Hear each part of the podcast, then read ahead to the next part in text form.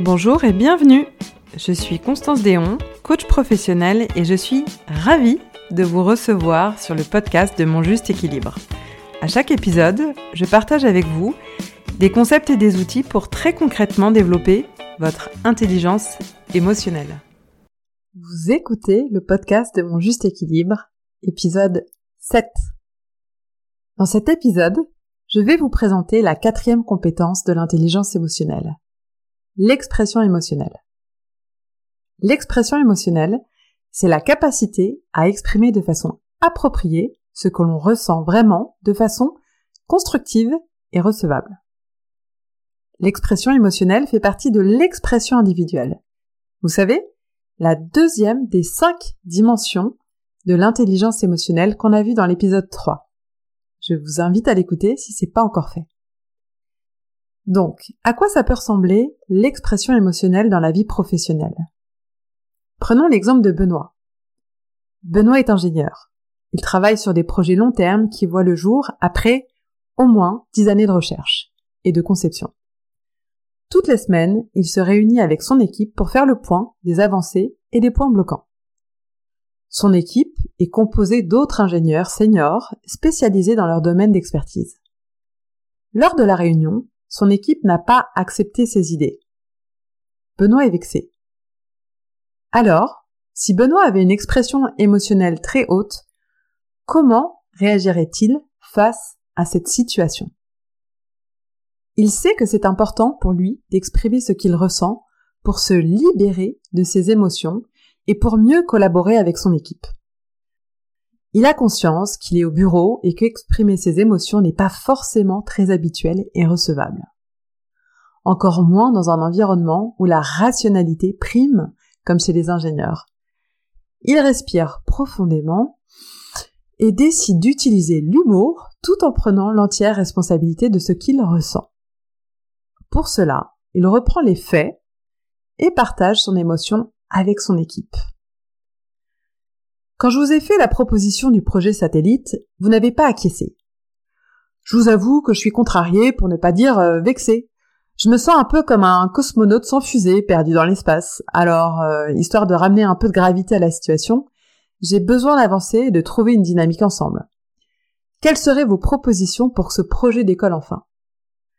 Il a les traits du visage détendu et regarde chacun de ses collègues dans les yeux en souriant. Alors, je sais pas si l'équipe a été plus sensible à l'humour de Benoît qu'à l'expression de ses émotions, mais son partage ne les a certainement pas laissés indifférents.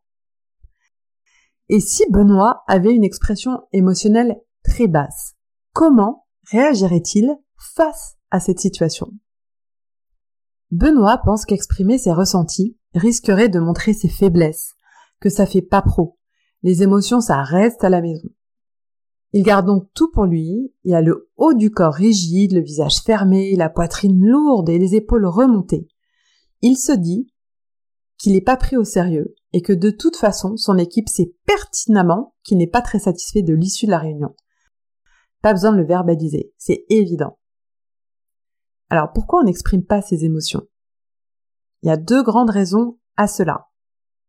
La première raison, ça peut venir l'influence de l'environnement dans lequel on a grandi, sa famille, la culture de son pays, ou encore les normes sociales auxquelles on a été exposé. C'est par cet environnement qu'on a intégré des injonctions. Montrer ses émotions est un signe de faiblesse, le professionnalisme exige de mettre de côté nos états d'âme, les émotions c'est du domaine du privé. Et c'est aussi d'autres messages assimilés dans l'enfance comme euh, arrête de pleurer, arrête de te mettre en colère, sois fort, qui deviennent des impulsions automatiques et conditionnées à l'âge adulte. Il vaut mieux cacher ses émotions et ne pas montrer de vulnérabilité, car la force est la clé de l'acceptation. La deuxième raison de ne pas exprimer ses émotions, c'est la peur. La peur du regard de l'autre, la peur de sa réaction. En gardant tout pour soi, c'est une façon aussi de se protéger.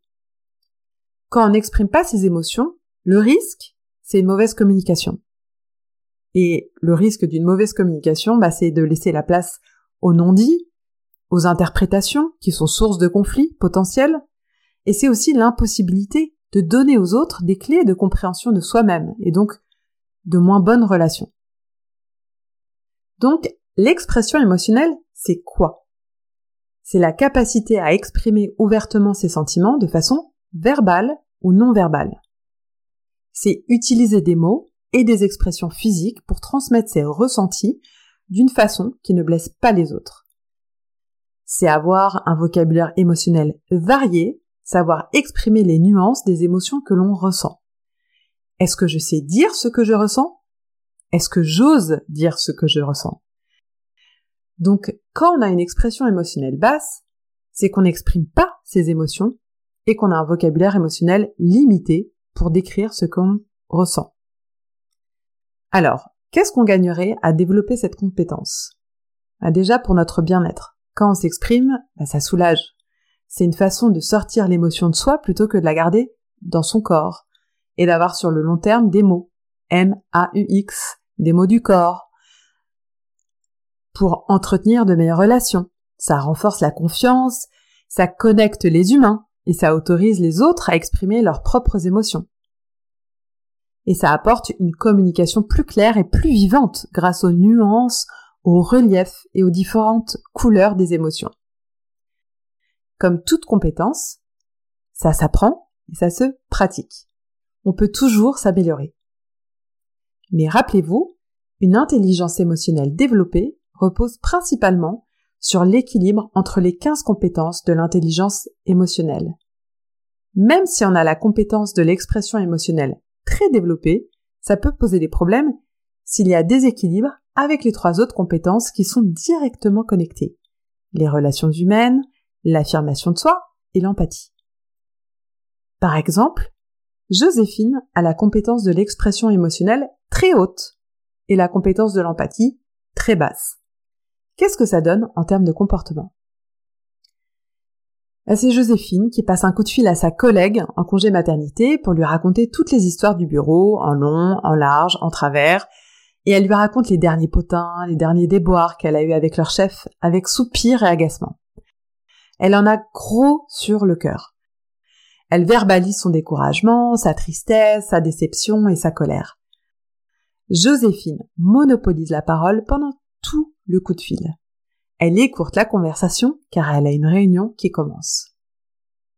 Ce déséquilibre nous montre que Joséphine a su exprimer ses émotions mais n'a pas laissé de place à sa collègue. Ça ne veut pas dire qu'elle ne se soucie pas d'elle. C'est simplement qu'elle ne se demande pas ce que sa collègue peut penser, ce que sa collègue peut ressentir pendant la conversation. Et ça peut impacter potentiellement leur relation. Voilà, nous arrivons à la fin de cet épisode. On a vu que l'expression émotionnelle consiste à verbaliser et montrer physiquement ce qu'on ressent, et c'est aussi s'exprimer avec une intention constructive pour le bien de la relation. Maintenant, à votre tour, à vous de jouer. Souvenez-vous la dernière fois où vous avez ressenti une émotion désagréable dans votre vie professionnelle et que vous ne l'avez pas exprimée.